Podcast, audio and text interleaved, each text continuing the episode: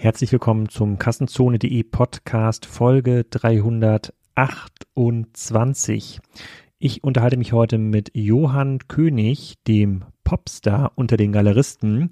Zumindest wird er in dem ein oder anderen bekannten Medium so bezeichnet.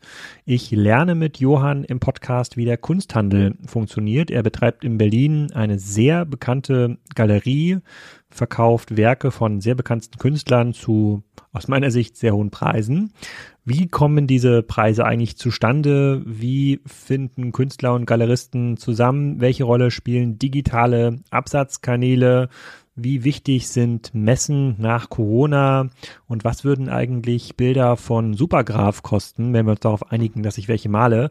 Darüber sprechen wir. Ist für mich extrem lehrreich gewesen. Ich glaube, den meisten von euch wird diese Folge auch gefallen. Und ganz am Ende vom Podcast haben wir noch die Idee, eine Kollektion ganz exklusiv für Kassenzone-Hörer ähm, anzubieten. Die hat was mit dem ähm, Thumbnail zu tun, was zu diesem Podcast hochgeladen wurde. Also wenn ihr jetzt hier in eurer Podcast-App mal guckt, welches Bild hier hinterlegt ist, Darüber reden wir ganz am Ende und ähm, wie ihr das kaufen und erwerben könnt und warum das dann nur Kassenzone-Hörer kaufen und erwerben könnt, das besprechen wir auch im Podcast. Also erstmal viel Spaß dabei und äh, ich hoffe danach seid ihr etwas schlauer.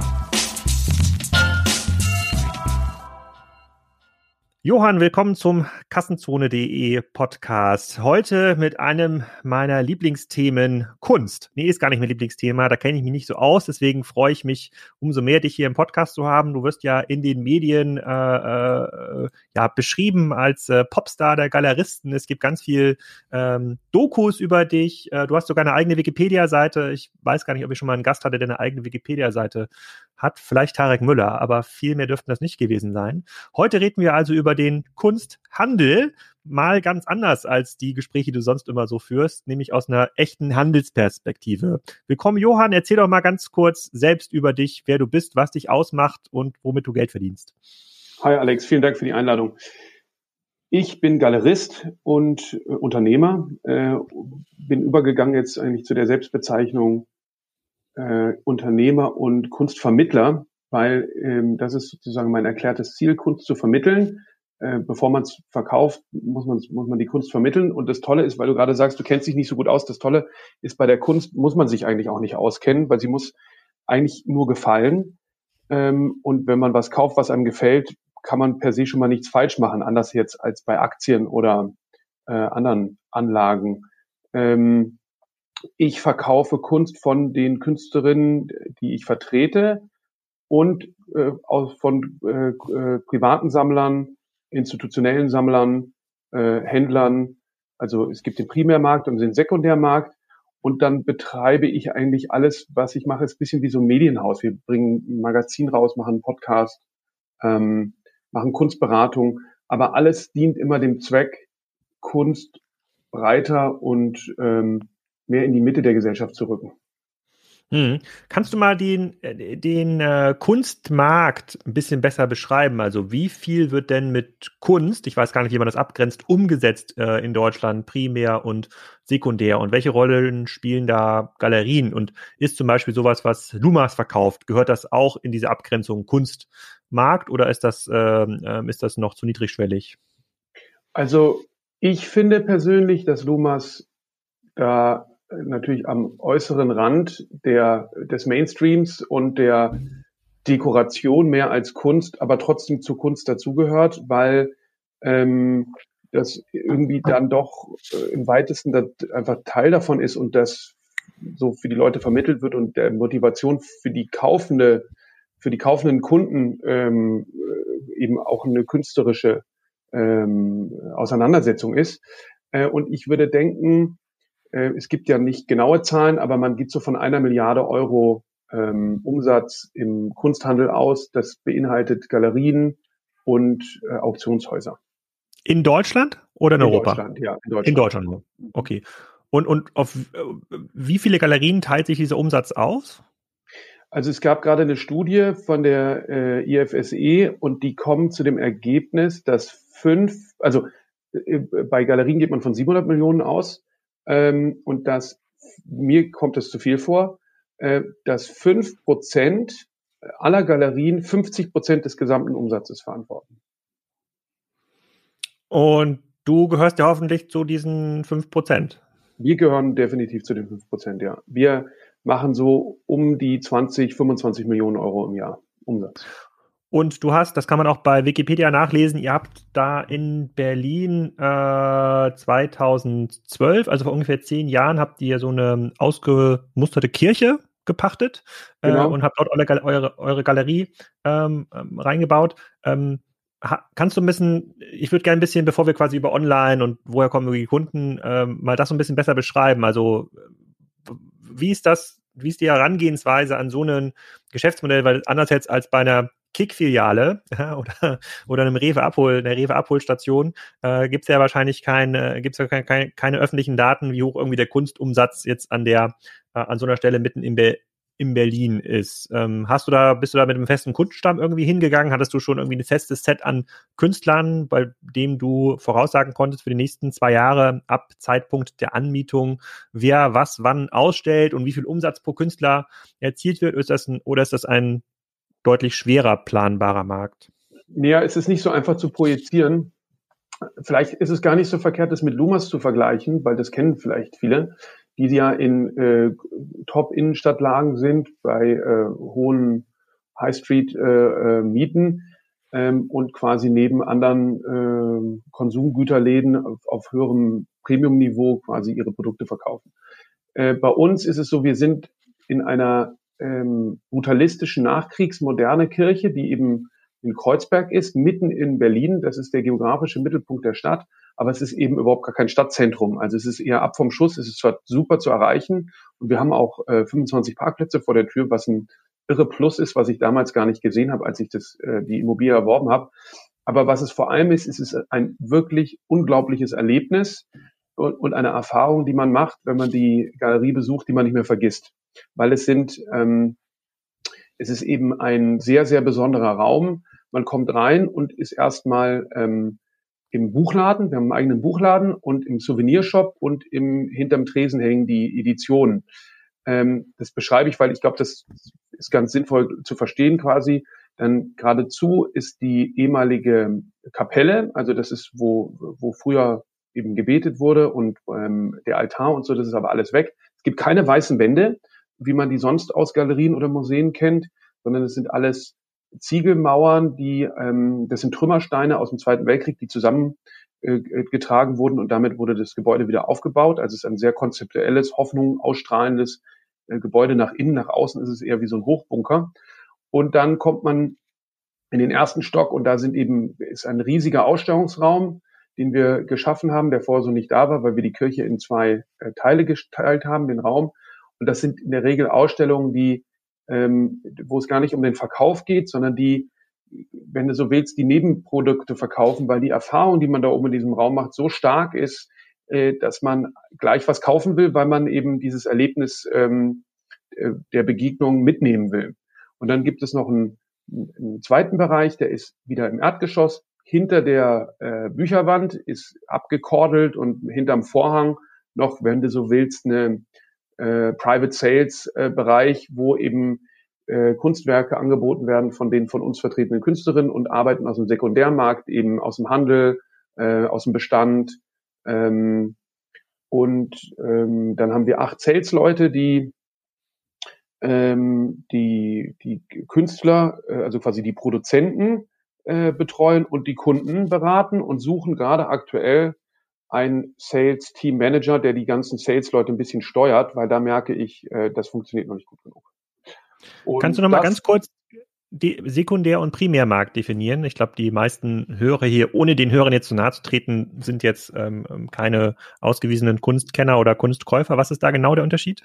Also der Primärmarkt ist die Kunst, die man bei den Künstlerinnen direkt kauft oder bei den Galerien, weil die Galerien quasi in Kommission die Kunst verkaufen. Also in der Regel ist eine Galerie äh, Kommissionär und nicht ähm, äh, Eigentümer. Ähm, mhm. Und der, das ist der Primärmarkt. Also direkt beim Künstler, direkt bei der Galerie ähm, oder auch direkt im Kunstverein. Da gibt's oft, das ist auch eine Kaufempfehlung, da kann man oft gut, günstig äh, junge Kunst kaufen. Die machen so Jahresgaben zur Unterstützung der Kunstvereine. Ähm, und das ist quasi auch direkt vom Künstler. Das Gute daran ist 100% fälschungssicher, weil es kommt ja direkt vom Künstler. Der Sekundärmarkt ist ähm, der Zweitmarkt, der gebrauchte Kunstmarkt, wenn du so willst. Also mhm. alles, was schon mal verkauft wurde, Auktionen, private Sammler, ähm, eine Galerie, die es wiederum von einer anderen Galerie gekauft hat, ähm, genau, der freie Handel. Okay, okay. Und ähm, grundsätzlich zum Geschäftsmodell, du hast gerade beschrieben, ihr, ihr, ihr bekommt eine Kommission, wenn ihr ein Bild eines Künstlers verkauft. Angenommen, ich werde jetzt Künstler bei euch so mhm. und kann irgendwas besonders Schönes, keine Ahnung, ich, äh, Fotos machen, Drohnenfotos oder irgendwas malen äh, oder irgendwelche äh, Installationen bauen. Ähm, und ähm, dann komme ich zu dir oder wir treffen uns irgendwie und dann äh, sage ich hier sind irgendwie so, ich kann dieses Jahr zwölf Werke äh, produzieren, wir einigen uns. Ähm, wie sieht denn dann so ein Deal aus? Wie findet jetzt so eine Preisfindung äh, statt? Für, bleiben wir mal bei dem Thema Fotos, ja, irgendwie auf äh, sozusagen, oder ist das überhaupt ein Thema bei dem, was ihr verkauft oder muss ich doch irgendwas ja, interessanterweise malen? ist der Fotomarkt ähm, vielleicht auch wegen Lumas nicht mehr so ähm, auf einem High, sondern eher ähm, äh, stagnierend, wenn nicht ganz äh, ähm, also eher sehr schwächelnd. Ich glaube, ein gutes Beispiel ist Malerei, ähm, okay. weil da können sich alle was drunter vorstellen. Du bist jetzt Maler. Ich bin und, jetzt Maler. Ja, Zehn Werke im Jahr. Ja, das ist zum Beispiel, da fängt schon an, das, so eine Verpflichtung, das gibt's gar nicht. Es gibt keine Verträge. Ähm, und es gibt natürlich sowas wie eine quasi Exklusivvereinbarung, aber jetzt keine, es gibt keine bindenden äh, richtige so Vertretungsverträge, wie ich das jetzt selber mit meiner Agentin gemacht habe oder mit äh, dem Podcast-Produzenten äh, oder so, das gibt's nicht. Ähm, aber es gibt so was wie lose Vereinbarungen, ja. Und dann, du bist jetzt Maler, ich entdecke äh, deine Kunst für mich. Ich finde, man kann nicht so wirklich Künstler entdecken, aber ich finde das spannend, lade dich jetzt an und sag, komm, äh, Alex, wir machen eine Ausstellung. Dann ähm, ist quasi eigentlich klar, dass wenn du mit mir arbeitest, dass du nicht noch mit jemand anderem arbeitest, beziehungsweise äh, würdest du das naturgemäß ähm, mit mir besprechen. Das Interessante ist, dass es sehr viele Codes und Regeln gibt im Kunstmarkt, die irgendwie für alle bestehen, äh, aber keiner transparent drüber spricht. Und das ist das größte Problem an unserem Markt, weil alle anderen Luxusmärkte äh, boomen und der Kunstmarkt ähm, zum Teil auch, aber er zum Teil stagniert er auch stark. Und das liegt an der mangelnden äh, Transparenz, weil jetzt kommt zur Preisfindung, dann würde ich sagen, kosten deine Bilder, ich würde günstig anfangen und sagen, so eine Leinwand, äh, sagen wir mal 150 mal 100 Zentimeter, würde ich anfangen mit vielleicht 4000 Euro und das ergibt sich eben aus einem, aus, in der Regel aus einem Schlüssel. 150 plus 100 Zentimeter x ein Faktor. Äh, aber das machen wir dann gemeinsam. Ja, vielleicht hast du auch schon selber Erfahrung und hast schon mal was verkauft im Studium oder auch bist Autodidakt und hast aber trotzdem in deinem Netzwerk schon mal was verkauft. Das ist sowieso den ersten Rat, den ich allen Künstlern gebe. Wartet nicht darauf, dass irgendeiner kommt, äh, sondern nehmt das Glück selber in die Hand.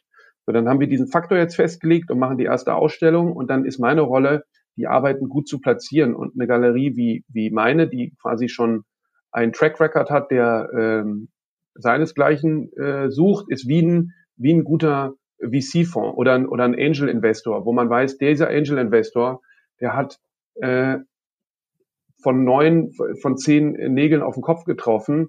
Äh, die, die, ich kann mir dann aussuchen, an wen ich dann deine Bilder verkaufe. Und äh, das ist eben auch das Verrückte am Kunstmarkt. Obwohl wir jetzt gesagt haben, die kosten nur 4000 Euro, äh, äh, ich könnte sie wahrscheinlich auch für 12 verkaufen. Aber trotzdem verkaufen wir sie für vier und kommen da in das Privileg, dass wir uns aussuchen können, an wen wir sie verkaufen. Und von den, vier, von den 4000 zum Runterbrechen, wie viel bleibt da bei dir? Was kommt bei mir an? 50 Prozent. 50 Prozent. Das ist jetzt ein normaler Faktor auch. Also jetzt, äh, ja, das, das ist, äh, üblich, genau. 50 Prozent, ja.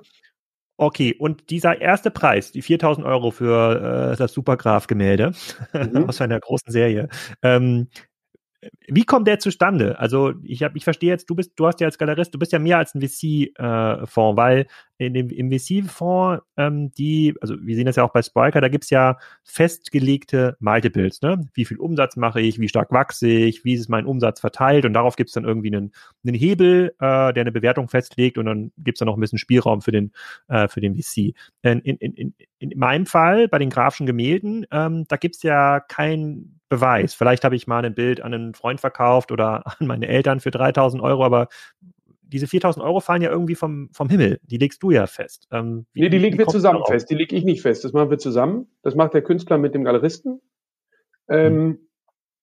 Und nee, das ist, aber bei der, das ist wie, wie, wie, es geht wieder bei der, wie bei der Börse geht es um die Zukunft. Also es ist, ähm, es gibt ja Faktoren. Ähm, es gibt den Faktor, ähm, äh, Qualität, ja, talentierter Maler. Das liegt natürlich dann im Auge des Betrachters, der Experten, die da drauf schauen oder mhm. meinen, mhm. Experten zu sein.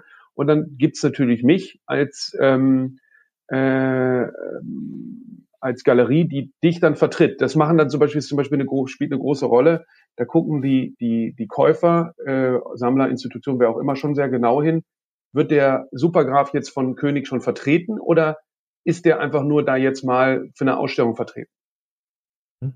Ja, weil das ist okay. sozusagen wie, ähm, ähm, ist einer privat investiert, ja, ist jetzt äh, der Fonds privat drin oder also der der Fonds äh, ist jetzt der Polly irgendwie da privat involviert oder macht er das mit Visionaries Club als als als ähm, äh, als Fonds? Also solche Unterscheidungen spielen eine Rolle und dann ähm, dann ist natürlich auch immer zu gucken, ist der Supergraf jetzt äh, als Maler ein Abklatsch von einem anderen Maler und man hat das Gefühl, äh, das ist ja äh, nichts anderes äh, als eine Reproduktion seines Professors oder von jemand anderem, der gerade irgendwie ähm, äh, trendet?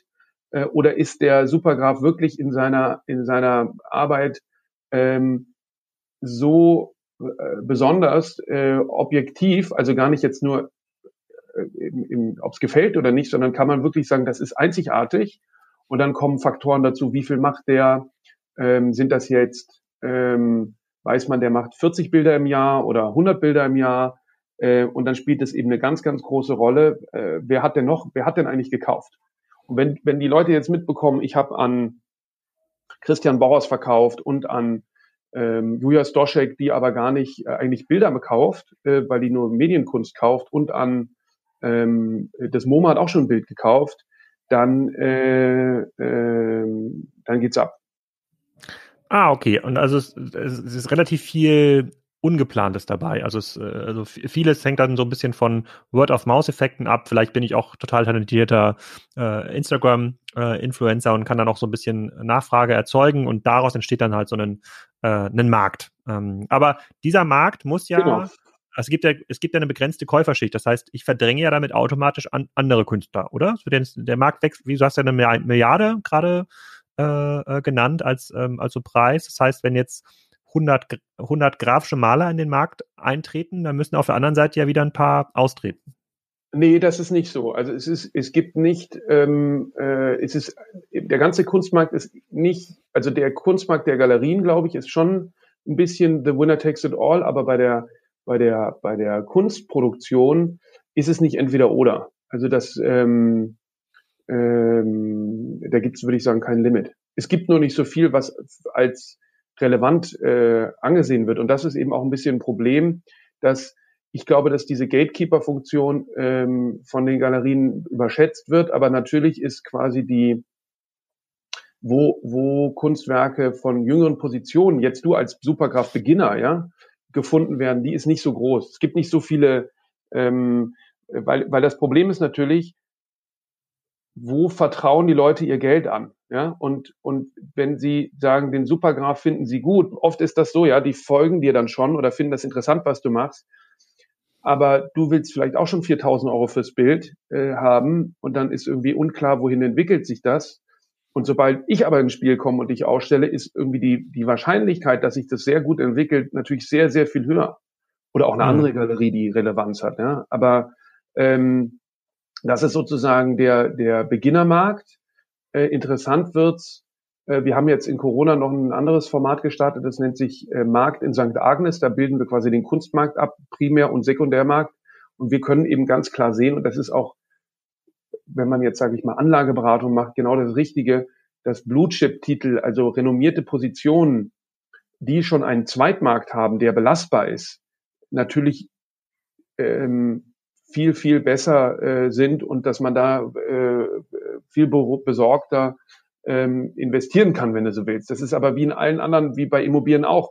Bis, bis das Mietshaus, was du und ich jetzt in Berlin kaufen können, das haben schon ähm, 50 andere Top-Investoren abgelehnt. Ähm, deshalb können wir davon ausgehen, dass das jetzt nicht so top ist. Und so ähnlich ist das jetzt bei, bei sehr gefragten jungen Positionen auch. Da muss man sich erstmal, ähm, entweder muss man eine gute Beziehung aufbauen oder man muss sich hochkaufen, sage ich mal, unter Umständen. Hm. Ähm, wie, wie schätzt du denn so einen Film an? Ich glaube, viele Hörer, wenn ihn gesehen haben, Werk ohne Autor, bei dem man ja so ein paar ähm, so ein paar Dinge sozusagen über den Kunstmarkt äh, mitnehmen konnte. Also ist das, was da drin gespielt wurde, komplett überzogen oder gibt es da auch so ein paar wahre Momente, wo du sagst, ja, so funktioniert es vielleicht auch wirklich? Ähm, ich kann mich gar nicht dran erinnern, dass der Markt da so eine große Rolle gespielt hat. Na, da ging es ja in die in der in der Szene als oder in den Szenen, als Tom Schilling so seine Kunst finden sollte, was äh, sozusagen was unterscheidet die Kunst vielleicht von anderen Künsten? Da hat er ja so verschiedene Werke äh, produziert und hat versucht, die auch so ein bisschen zu vermarkten, bis sie dann weggeschmissen, ein bisschen weggeschmissen wurden. Also ist das wirklich ja, so? Muss man sich das vorstellen, dass Künstler so so entstehen? Also interessant, ja, interessant ist, dass der Tom Schilling ist quasi für diesen Film äh, in, äh, in die Lehre gegangen von einem von meinen Künstlern, Anselm Reile, der ist Professor in Hamburg und ähm, ist eigentlich ein sehr interessanter, ähm, sehr interessantes Beispiel auch. Also dessen äh, Höchstpreis war mal 500.000 Euro für ein Bild in der Auktion und dann kam die äh, Finanzmarktkrise und dann ist quasi sein Markt auch abgestürzt, weil er so ein Sinnbild dafür war. Und ähm, ist ein großartiger Künstler äh, und der Markt hat sich auch ganz gut wieder gefangen. Der, der Tom Schilling ist bei ihm in die, in die Lehre gegangen, um zu verstehen, wie sieht es aus an so einer Kunstakademie, wie funktioniert es und war total entsetzt und, und meinte, wieso redet ihr denn die ganze Zeit? Weil die sitzen halt da zusammen und diskutieren ihre Arbeiten. Ja? Also die Studenten untereinander und verteidigen untereinander ihre Arbeiten. Ja? Da malt einer ein Bild und muss dann den anderen gegenüber äh, sich der Kritik stellen. Und, mhm. ähm, und ich glaube, der Tom war irritiert, weil dachte so, wo ist denn das Genie? Wo ist denn jetzt hier quasi höhere Wesen befehlen, äh, ähm, mal äh, dies oder jenes? Äh, und am Prinzip sind Künstlerinnen und Künstler die Superunternehmer. Also die müssen eben, sie sind eigentlich die Unternehmer äh, wie wie wie eigen wie Solo-Selbstständige, ähm, die sich erstmal um alles selber kümmern müssen und einen unternehmerischen ähm, Ansatz und Geist haben müssen. Hm. Ich versuche mal, das so ein bisschen runterzubrechen auf die klassischen Kassenzone-Fragen. Normalerweise sind ja ja ähm, Händler von äh, beliebigen Produkten, ähm, die, äh, also beliebig austauschbaren Produkten und nicht so emotionalen, irrationalen Produkten wie Kunst. Und da ist ja die erste Frage, die sich immer stellt, woher kommen eigentlich die Kunden? Da gehen wir immer davon aus bei der Frage, dass es einen effizienten Markt gibt, dass es viele viele Händler gibt, viele Hersteller gibt, die um den gleichen Kunden konkurrieren auf verschiedenen Kanälen, auf Online-Kanälen, auf Offline-Kanälen, ähm, mit Katalogwurfsendungen. Äh, ähm, so, wie, wie kommst du an deine Kunden? Du bist ja auch Händler, du bist ja ein Zwischenhändler. Wie erreichst du deine Kunden? Und ich gehe jetzt mal nicht davon aus, dass du ein großes Budget hast beim Thema ähm, SEO, SEA und äh, auf das Thema ähm, hochwertige Fotokunst oder hochwertige Berliner Kunst optimierst, sondern die, an die kommst du ja anders. Ja, ähm, genau. Ich bin Händler. Ich bin wirklich, ich bin Einzelhändler. Wir sind ja auch formal Einzelhändler. Ist das so, ein, ist das quasi eingetragen? Also ist eine Galerie als Einzelhändler eingetragen als Gewerbe? Ja, genau. Ja, das hat uns auch quasi in diesen Corona-Regeln äh, immerhin die Chance beschert, länger offen zu halten als die Museen. Ähm, und dies ist auch ein bisschen ein Problem, dass wir äh, quasi in so einer, in so einer Zwischenphase sind. Aber also es gibt, wir, wir werben um dieselben Kunden wie Auktionshäuser das tun. Da gibt es jetzt zum Beispiel eine, eine, einen Partner von uns, mit dem wir auch arbeiten, ist Ketterer. Das ist Deutschlands führendes Auktionshaus.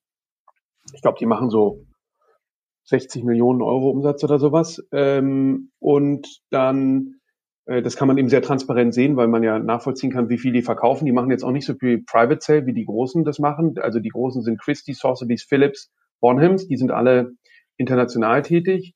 Dann machen wir ein, ähm, äh, wir sind sehr groß im Vergleich zu den anderen deutschen Galerien, weil wir 40, über 40 Mitarbeiter haben. In der Regel hat so eine Galerie, ist die selbst Eigentümer geführt oder hat vielleicht so fünf Leute, dann sind sie eigentlich schon relativ groß. Wir machen eben Messen, internationale äh, Verkaufsausstellungen, äh, Art Basel in Basel, Hongkong, Miami. Das haben wir aber, äh, und da gibt's noch viele andere Freeze und FIAC, das sind eben Verkaufsausstellungen, wo man dann zwischen 500 und 1000 Euro den Quadratmeter äh, Standgebühren zahlt und dann dahin fliegt und die ganze Kunst mitbringt. Ähm, sehr umweltschädlich und ähm, das habe ich schon vor Corona angefangen, bisschen aufzuhören, weil ich irgendwie dachte, ist doch irre, ich schleppe das jetzt alles nach Hongkong und dann verkaufe ich es äh, zurück nach Europa oder äh, irgendwo anders hin. Ähm, und wir angefangen haben, alternative Konzepte zu überlegen, dass wir ähm, Partner Pop-up-Projekte starten oder eben ähm, äh, wir haben eine Galerie eröffnet dann in London, Tokio und jetzt machen wir noch einen in Seoul auf, die, wo wir äh, an sehr besonderen Orten sind und in Seoul werden wir im MCM-Building äh, sein. MCM ist so ein äh, ehemals deutscher äh, Luxustaschenhersteller und da haben wir ein Stockwerk.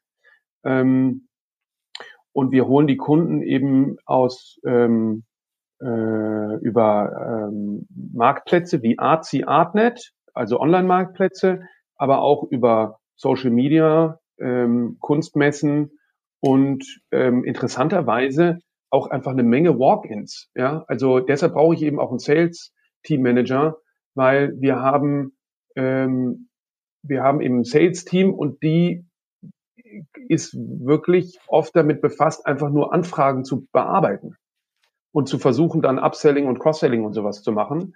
Äh, aber das ist noch nicht in dem Rahmen so strukturiert, wie, wie, wie es sein könnte. Ähm, aber im, eigentlich ist unsere große Herausforderung gerade, besser mit unseren Bestandskunden umzugehen, als jetzt unbedingt Neukundengewinnung. Also wir haben eigentlich mehr Kunden, als wie wir viele, verarbeiten können. Wie viel, von wie vielen Kunden redet, äh, reden wir da? 1000, 2000, 3000 Kunden? Wir hatten insgesamt bisher 1500 kaufende Kunden. Aber dann müsst, habt ihr nicht das Problem, was ein klassischer B2C-Händler hat, sondern ihr habt ja so ein bisschen die Herausforderung wie ein B2B-Unternehmen. Also ihr, habt, ihr müsst ja einfach alles über eure Kunden wissen, eine Art Datenbank haben, äh, wo ihr dann irgendwie pflegt, der Alex, der kauft gerne äh, Fotokunst, äh, äh ist bereit, keine Ahnung, zwischen 500 und 5000 Euro äh, auszugeben. Wenn es besonders exklusiv ist, vielleicht sogar ein bisschen mehr, möchte dann immer auch den Künstler kennenlernen. Äh, ähm, äh, dazu Upselling-Potenzial im Bereich irgendwie Service, Aufbau, Transport, äh, Lagerung. Ha, hab, also so würde ich mir das vorstellen, genau, Daten genau. einem Galeristen. Ist ja, das also so? Wir, ja, genau. Wir haben eben dann ähm, äh, da steht dann, ähm, weiß ich nicht, äh, interessiert sich für das und das, hat das schon gekauft, wollte damals das kaufen, hat es nicht bekommen, war mit dabei bei dem und dem und dem Event. Ähm, äh, und jetzt versuchen wir eben gerade das abzubilden, dass wir auch sehen können, mit wem ist der denn noch verbandelt, weil ganz oft sind es Kohorten, ja. Dann hast du einen Sammler, äh, ähm, also wenn du jetzt was kaufst, dann kriegt das der Philipp Westermeier mit und dann muss ich irgendwie wissen, wenn ihr beide euch jetzt für was interessiert, äh, kann ich, äh, manchmal habe ich ja nur eins, ja, und da muss ich gucken, wen priorisiere ich ähm, und wie mache ich das? Äh, geht das nach Umsatz, geht das nach sozusagen Freundschaft oder was auch immer? Weil wenn ich es dir dann verkaufe und der wartet auch auf eins, äh, da muss man eben aufpassen. Ähm, und, äh, und da sind wir gerade irgendwie am gucken, wie können wir sowas abbilden. Deshalb, so haben wir uns ja auch kennengelernt. Weil das Ganze wollen wir ja auch online spiegeln. Wir wollen jetzt einen Member, wir wollen jetzt quasi all das, was ich beschrieben habe, König Edition, Souvenir, Galerie, also Merchandise, äh, unlimitierte Handseifen und solche Sachen, äh, Poster, äh, wenn du so willst, auf 50er Limitierung äh, und Prints und ähnliches äh, oder auch limitierte Objekte, ähm, die wir jetzt schon sehr erfolgreich über Shopify verkaufen. Wir wollen eben die Unikatkunst, die bis 500.000 Euro kostet, wollen wir auch ähm, äh, online anbieten. Gar nicht unbedingt, weil wir glauben, dass sie on online konvertiert, sondern weil wir denken, wer geht schon in eine Galerie und lässt sich mal alles zeigen? Ja, dass du kommst und sagst, ich will mal jetzt wirklich, ich fange an, mich zu interessieren, ich will mal jetzt alles sehen. Ich habe das Potenzial, ich will mal alles sehen Und, und, ähm, ähm, und das kann, das macht ja niemand. Aber online schon, weil das ist ja interessant, wenn man sich das alles mal angucken kann und eine Meinung bilden kann. Ähm, und ähm, genau, das da sind wir eben, da versuchen wir auch viel zu lernen aus, aus dem Bereich, in dem du bist und suchen da auch äh, quasi die Nähe. Ähm, ja. Okay, also ihr habt quasi keinen Neukunden Akquisitionsproblem. Ihr könnt euch also die Facebook- und Google-Ausgaben sparen. Das ist ja schon mal gut. Ihr habt quasi ein Bestandskundenthema. Dann Frage zwei ist in der Regel, wie loyal sind die Kunden? Also diese 1500 in der Adressbank, die ja dann äh, einen Großteil eures Umsatzes ja auch erklären müssen von 2025. Ja, ganz äh, kurz. Wir, wir wollen schon Neukunden gewinnen für die ähm, Edition und die Souvenirs, weil das sind quasi okay. anonyme Transaktionen, ja ähm, die, die einfach laufen und auch das eine Mission ist, dass quasi Kunst auf diesem Niveau äh, in sich verbreitet und da quasi der frühe Kontakt zu den Kunden jetzt schon entsteht, ähm, weil ich war oft lange gegen Editionen, habe dann wirklich bedeutende Sammler haben mir erzählt, dass sie nur über Editionen von renommierten Künstlern ins Sammeln gekommen sind, weil die sich die eben schon jung leisten konnten. Und so fängt quasi früh die Kundenbindung an. Und da machen wir auch richtig, wollen wir jetzt noch stärker mit, suchen wir gerade nach einer Agentur, die uns hilft, Performance Marketing und solche Sachen zu machen. Mhm. Ähm, und und ähm, dann, äh, also wir sind schon natürlich auf Neukunden äh, aus und diese 1000, äh, also auch ständig, deshalb fährt man ja auf Messen, wenn man quasi das nicht müsste, äh, weil wir wollen ja neue Regionen auch erschließen, Asien und sowas. Ähm, ist es nur so, dass ich jetzt in, in der Beschäftigung mit Sales gemerkt habe, Neukunden ist wichtig, aber ich gemerkt, ich dann realisieren musste, wir sind total schlecht, was die Bestandskundenbetreuung angeht. Oder nicht total schlecht, das machen die schon alles toll, aber die sind halt da intuitiv. Es ist nicht Datensupport äh, gesteuert, sondern es ist einfach nur, wenn du eine gute Betreuerin hast, dann macht die das gut und wenn sie, wenn sie, wenn sie nicht so empathisch und gut ist, macht sie es halt nicht so gut. Und mhm. ähm, die 1500 Kunden sind keine aktiven Kunden, ne? sondern ich denke, das Interessante ist mit dem Kunstsammeln, das kommt immer so in Phasen. Leute fangen an zu sammeln und sind wie in so einem Kaufrausch. Und dann ähm, ebbt es ab oder manchmal hat es auch sehr viel mit der Partnerin oder dem Partner zu tun oder mit einem neuen Haus oder mit einem Exit, den man gerade gemacht hat ähm, ähm, oder mit einer neuen Szene, in der man sich befindet. Das ist jetzt nicht die, die und dann meistens ebbt es dann wieder ab und dann kommt es in der Regel wieder zurück, dass Leute dann auch sehr konzentriert, das ist eine echte Arbeitsbeziehung wo wir auch zum Teil richtig Sachen suchen für jemanden oder eben genau diskutieren, wie kommt jetzt das richtige Werk ähm, äh, in die Sammlung. Und ähm, äh, ja, vielleicht ist es vergleichbar mit, mit Anlageberatung oder so, ja. Aber, aber um auf, auf die Loyalitätsfrage nochmal zurückzukommen. So, ja. Wenn du, wenn du jetzt von den anderthalbtausend Leuten jetzt mal random irgendjemand anrufst, ja, kann dem Michael, der hat vielleicht vor drei Jahren mal was gekauft. So, wie, wie loyal ist der dir gegenüber äh, im Vergleich dazu, im Vergleich, wenn dann irgendein anderer Galerist oder ich ihn anrufe und sage, hey Michael, ich weiß, du äh, kennst uns noch nicht, aber ich, ich habe hier was äh, äh, für dich. Also ist er dir sehr loyal, hört dir erstmal zu und ist die Kaufwahrscheinlichkeit auch hoch, wenn das für ihn relevant ist? Oder sind das eigentlich sprunghafte Kunden, die gerne auch sozusagen zum nächsten, in Anführungsstrichen, hippen Galeristen äh, abwandern, wenn der ihnen eine bessere Value Proposition verspricht? Ja, also die sind schon sehr loyal. Ähm, vor allem, das, das Ding ist ja, oft steigen die ein und kaufen, viele kaufen quasi relativ früh und dann gehen die Preise hoch und dann können die sich oft die Sachen von derselben Position dann auch nicht mehr weiter leisten oder wollen es nicht. Ja. Und, und wenn ich dann aber cross-sellen wollen würde oder was Spannendes hätte, wo ich glaube, das könnte für die interessant sein, dann äh, wäre die Wahrscheinlichkeit sehr hoch. Ähm, was eben was ganz oft passiert, ist, dass wir denen quasi jetzt den Supergraph-Maler vorstellen und die das kennenlernen bei uns und du dann aber noch eine Galerie hast in New York. Ja, also du, äh, die, die New Yorker Galerie wird auf dich aufmerksam über, äh, über uns, ähm, vermutlich, äh, oder auch andere äh, Ausstellungsteilnahmen und lädt dich ein, ähm, in New York eine Ausstellung zu machen und dann kaufen unsere Kunden, die bei uns nichts kriegen, weil wir nichts mehr haben, weil du eben so wenig machst und deine ganzen neuen äh, Produktionen ist nach New York gegangen, kaufen dann halt in New York. Okay, verstehe ich. Aber grundsätzlich, also ich, ich versuche es nur zu vergleichen mit jetzt einem klassischen Modell wie jetzt nicht Amazon, Thomann. Also ähm, wenn ihr Kunden gewinnt und die auch äh, in dieses, in sozusagen in diesen Sammlerbereich fallen, also jetzt nicht äh, sozusagen jetzt nicht da Seifen, sondern tatsächlich hochwertige Kunst, dann sind die, ähm, dann sind die sehr wertvoll für euch, weil sie loyal sind. Und wir haben ja das, äh, die dritte Frage vorhin ja schon einmal beantwortet, die Wertschöpfung, die ihr habt, äh, beziehungsweise die, äh, der, äh, der Deckungsbeitrag, den ihr erwirtschaftet, irgendwas zwischen je nach Künstler 30 bis 70 Prozent, je nachdem, wie gut du verhandelst, der ist ja signifikant, das ist ja eine ganz klassische Handelsmarge, während jetzt der klassische Elektronikhändler wie Cyberport ja mit viel geringeren Margen auskommen muss, weil der Panasonic-Kopfhörer, den er verkauft, in einem Preiswettbewerb auch online ist. Und ihr habt es exklusiv, also oder. Aber interessant ist, was ja so so exklusiv nicht, aber schon semi-exklusiv. Aber interessant ist, was du sagst. Wir handeln, verhandeln nicht. Es ist immer 50-50. Ah, okay. Ja, ja. Es ist immer und das und das könnt ihr, weil du Johann König bist, oder ist das? Nee, das ist marktüblich, das ist so. Das ist marktüblich, okay. Aber und, du kannst es im Prinzip ein bisschen vergleichen wie ein Uhrensammler. Der hat seinen Juwelier, äh, und dann gibt's äh, limitierte oder selten hart zu bekommende Uhren und dann kriegt natürlich der Stammkunde den Zugriff. Wenn dann aber jetzt irgendwo die Patek kommt, die er sich schon lange äh, kaufen wollte, dann geht er dahin. Da ist ihm die Loyalität zu seinem Juwelier sowas von egal, weil er will unbedingt diese Uhr haben. Und das ist bei uns im Geschäft genauso. Hm, okay. Und das ist auch vollkommen in Ordnung. Also das ist auch total, ähm, man muss, man muss auch immer nach den besten Werken gehen und nicht ähm, ähm, nach irgendeiner persönlichen Bindung. Du hast gerade auch von Messen gesprochen, wie, wie Art Basel. Es gibt hier in, äh, in, in Schleswig-Holstein gibt es auch so eine Messe, die heißt Nordart. Ich weiß nicht, ob du das schon mal gehört hast.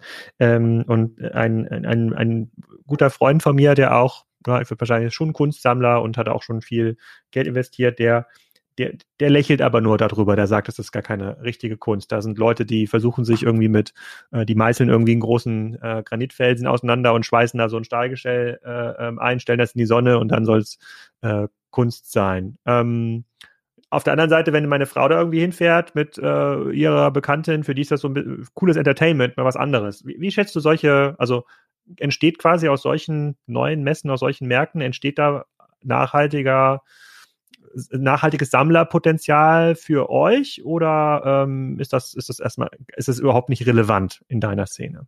Das ist überhaupt nicht relevant. Das ist wie äh, Champions League und Leute, die ein bisschen auf dem Bolzplatz rumkicken. Aber ich finde, das äh, ist trotzdem vollkommen zu respektieren. Also das ist der Typ, der, der den Stein auseinanderschraubt und den irgendwo reinschmeißt. Das finde ich auch.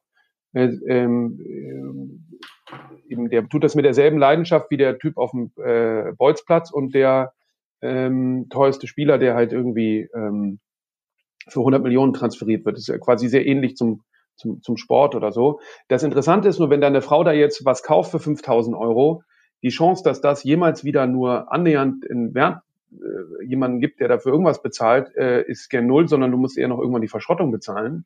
Ja. Äh, und ich glaube, da geht es auch oft um den Materialwert bei den Objekten, die dort verkauft werden. Ja, aber das Interessante ist, wenn du quasi bei uns eine Skulptur für einen Garten kaufst, besteht halt zumindest die Chance, dass du ein X mal äh, wieder äh, resultierst. Das, der, der, der, der Treiber des, des Sammeln ah, in Deutschland ist. Verstehe ich, verstehe ich, ja. Hm. Weißt du, also das heißt quasi, du, die, deshalb, wenn du die, die ganzen reichen Listen anguckst, alle kaufen äh, Kunst ähm, und natürlich auch zur Dekoration.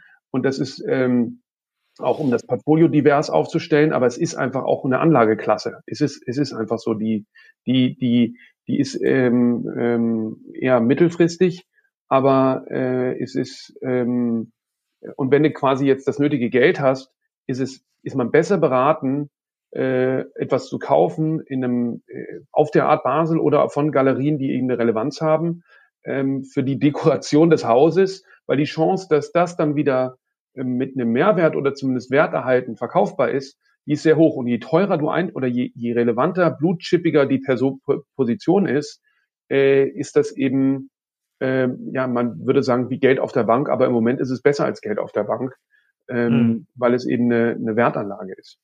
Das ist auch eine super Überleitung zu dem nächsten Blog, weil ähm, was wir ja gerade sehen an den Börsen, äh, das hast du ja in diversen Clubhouse-Sessions, da sehe ich dich oft, zumindest sehe ich oft, Johann König hört irgendwo zu.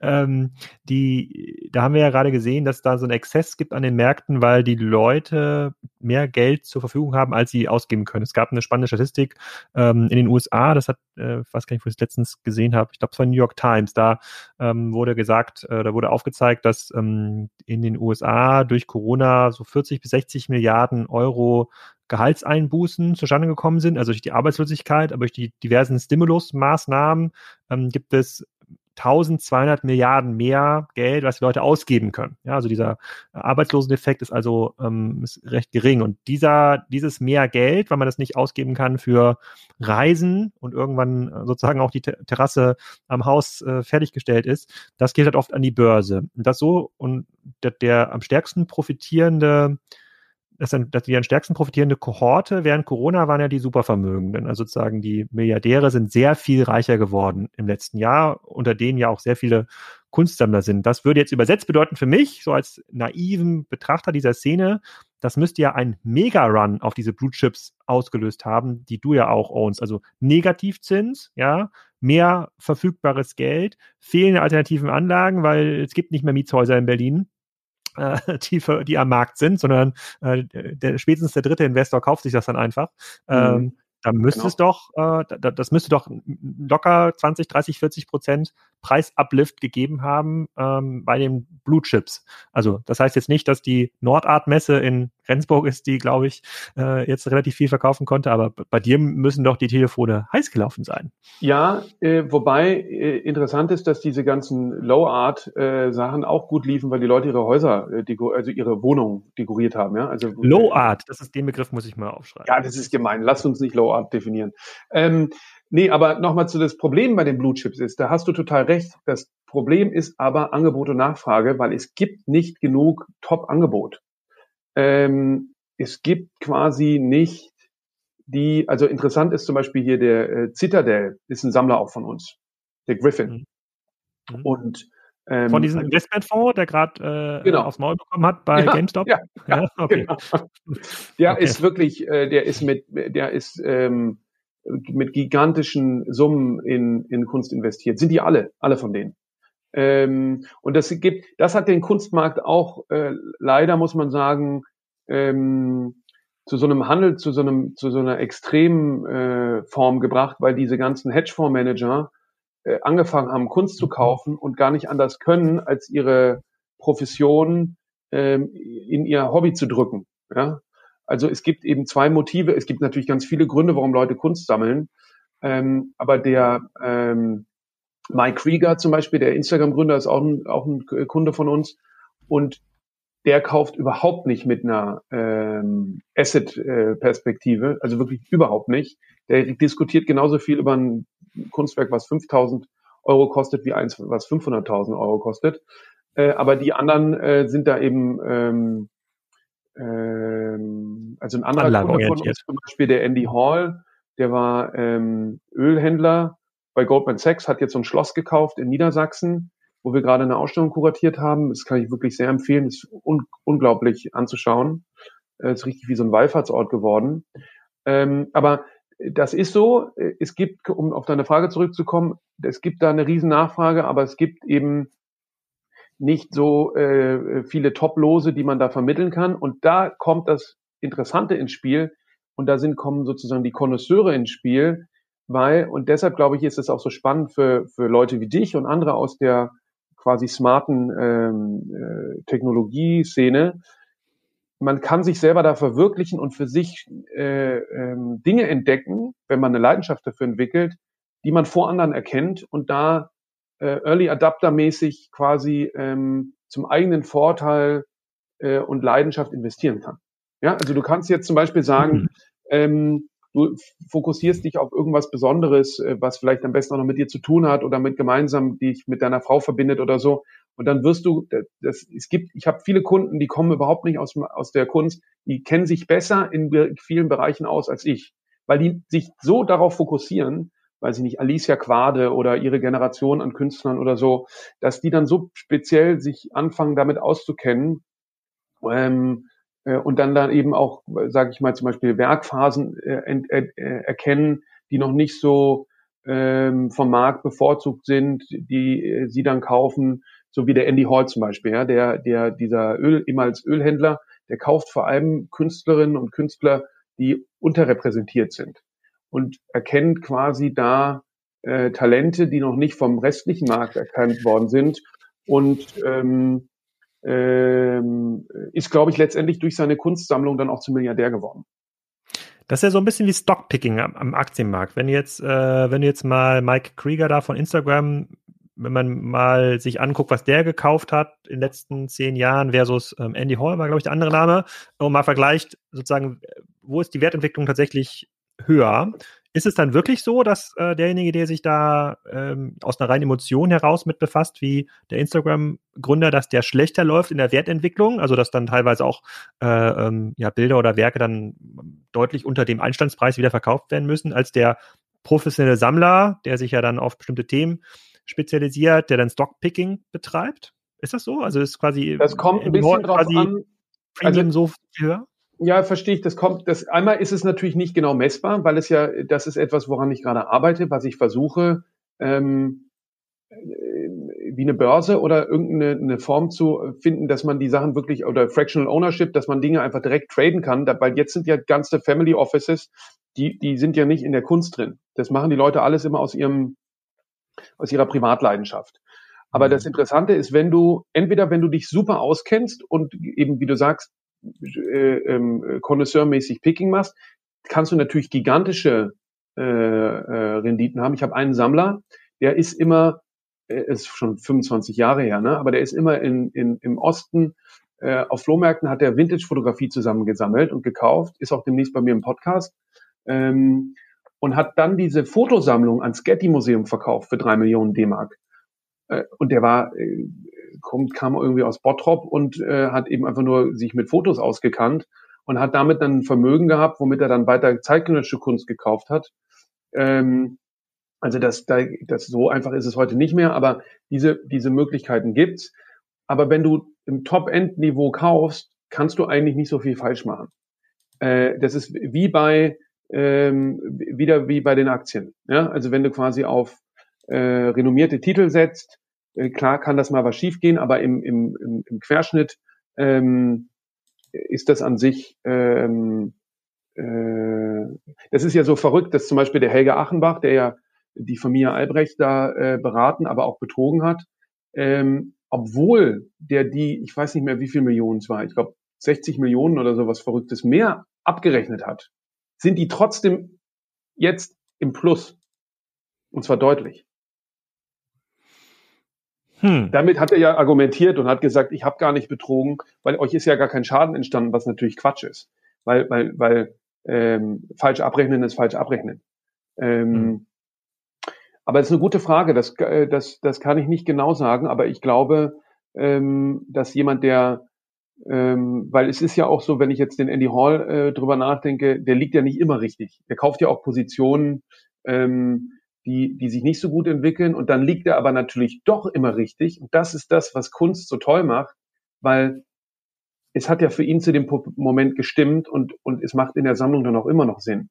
Ja, das ist ja, das ist ja was, wir haben jetzt viel über Markt und so geredet, was Kunst ja wirklich macht, ist das Leben besser und Energie äh, äh, teilen, die man nicht, äh, die man einfach nicht hat, wenn man Kunst nicht hat. Und, und das, ähm, deshalb versuchen wir auch auf diesen ganzen Kanälen Leute in die Kunst zu holen, gar nicht um denen allen Kunst zu verkaufen, sondern weil wir finden, dass die Kunst nicht den Stellenwert in unserem Leben hat, die es haben sollte. So wie die Musik oder die Literatur oder der Film. Äh, Kunst gilt immer noch als, ähm, ähm, dass man irgendwas wissen muss und sich, wie du selber ja gesagt hast, du würdest dich nicht so gut auskennen, spielt überhaupt keine Rolle. Ich muss doch auch nicht Literaturwissenschaften studiert haben, um ein Buch zu lesen und ich muss auch nicht äh, verstehen, dass der Thomas Mann sich in dem Zauberberg irgendwie auf Goethe bezieht, wenn, wenn mir die Geschichte gut gefällt. Ja, das, also der, der mehr weiß, sieht mehr, aber das braucht man alles nicht. Es geht beim Kunst wirklich darum, ob es gefällt. Aber, ja. aber, das Buch von Thomas Mann kostet halt nur 25 Euro, während vielleicht das Bild, was mir gut gefällt, 25.000 Euro kostet. Da gibt's also schon eine Hürde. Aber du kannst ja ins Museum gehen und es dir anschauen. Es geht ja das nicht, stimmt. man muss ja nicht alles kaufen, ja. Und wenn du dann merkst, okay, Wahnsinn, die Katharina Grosser Ausstellung im Hamburger Bahnhof, die hat mich so geflasht, dann kannst du bei uns eine Edition kaufen für 1000 Euro, äh, die von ihr signiert ist und mit der Hand zerknüllt und immerhin noch einen Bezug dazu hat. Und dann hast du, trägst du quasi diese Erfahrung der Ausstellung immer noch mit dir jedes Mal, wenn du an diesem geknüllten äh, Editionsprojekt, was wir herausgeben, vorbeikommst. Mhm.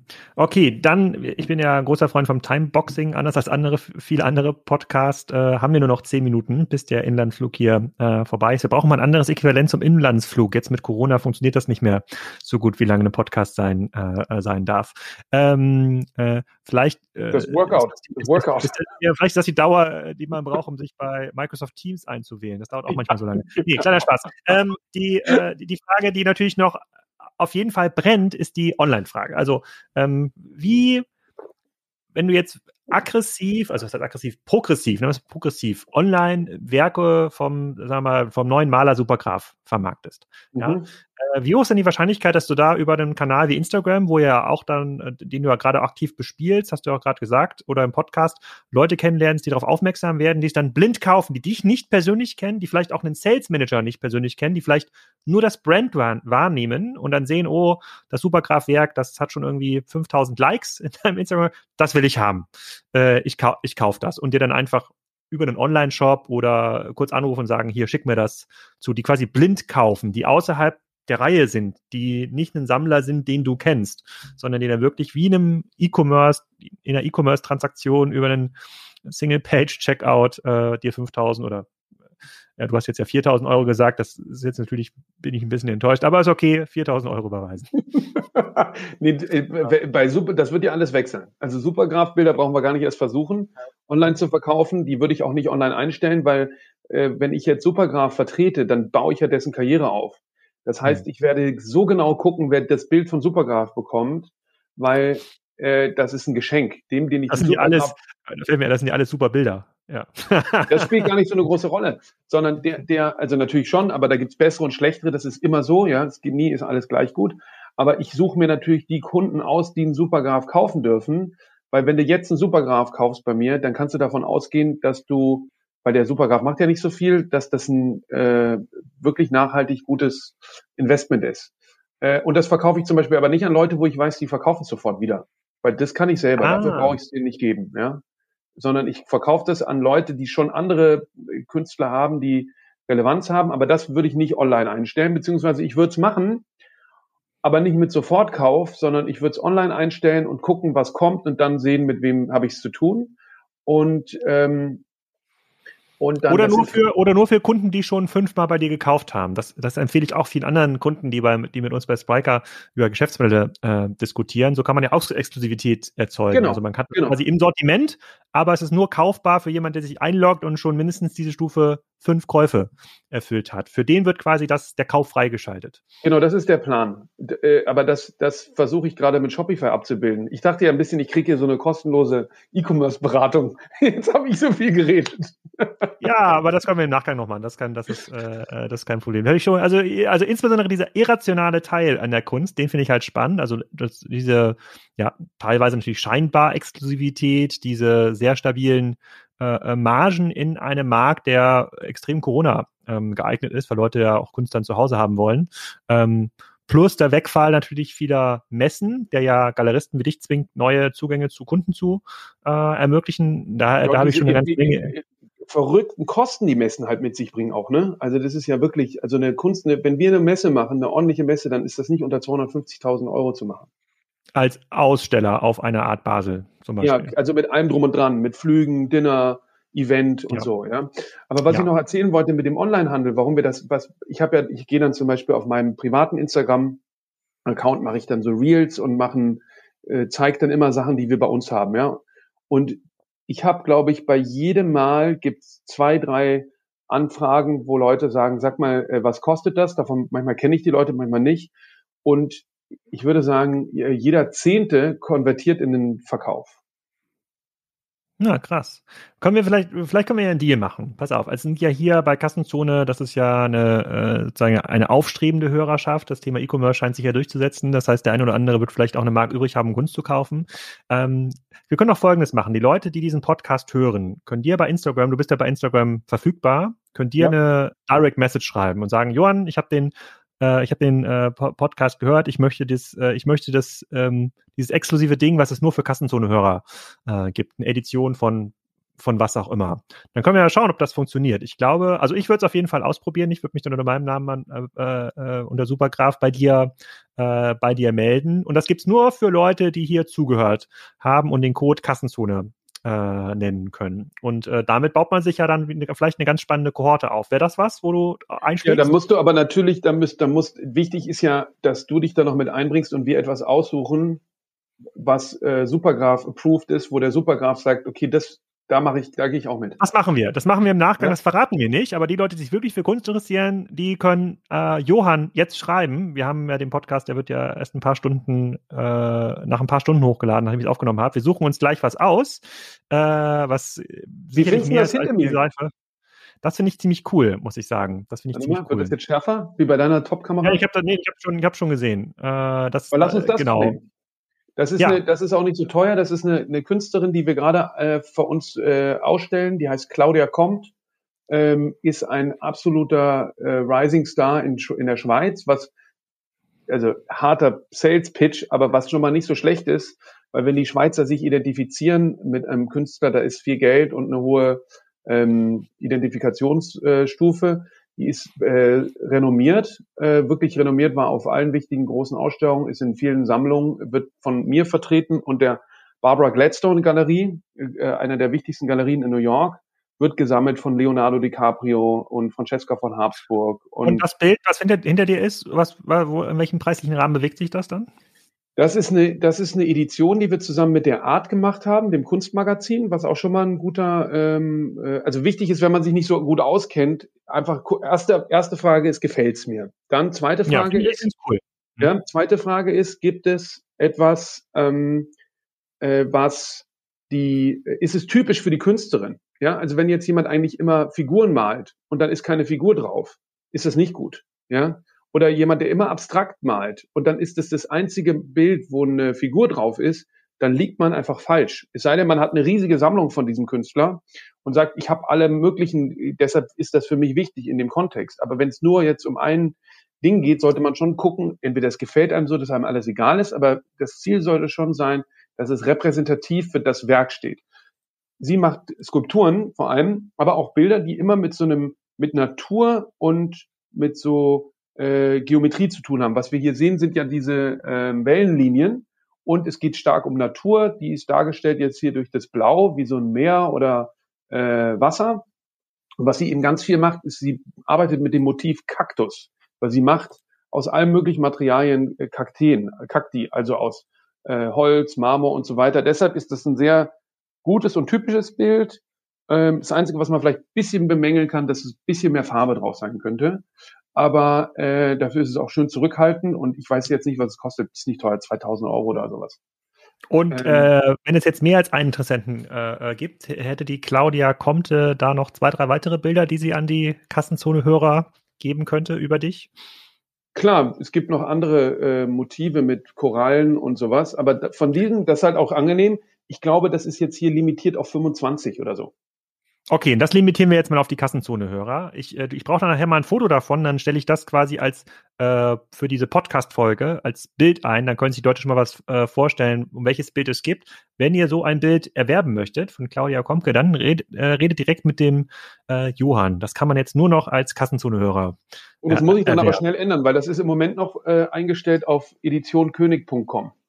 Ja, aber das, das, äh, das, ändern, das ändern wir gleich, wenn der, wenn der Podcast. Ja, das ändern wir jetzt, geht. genau. Das ändern wir, ja. weil jetzt ist ja noch nicht live, dann äh, ändern wir gleich im Anschluss. Erzeugen wir auch Nachfrage.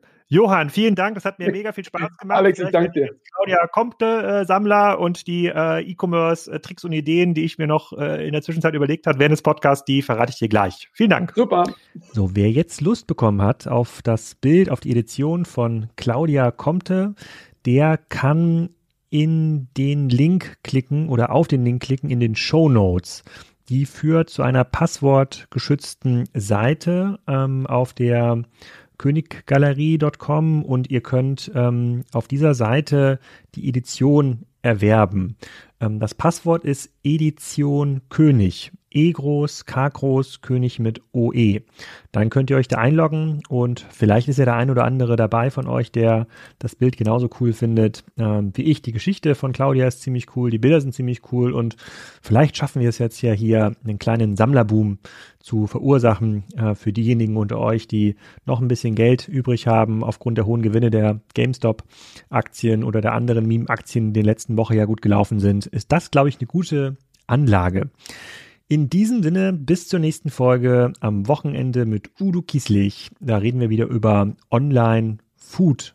Da ist ja eine ganze Menge passiert in den letzten Wochen und Monaten.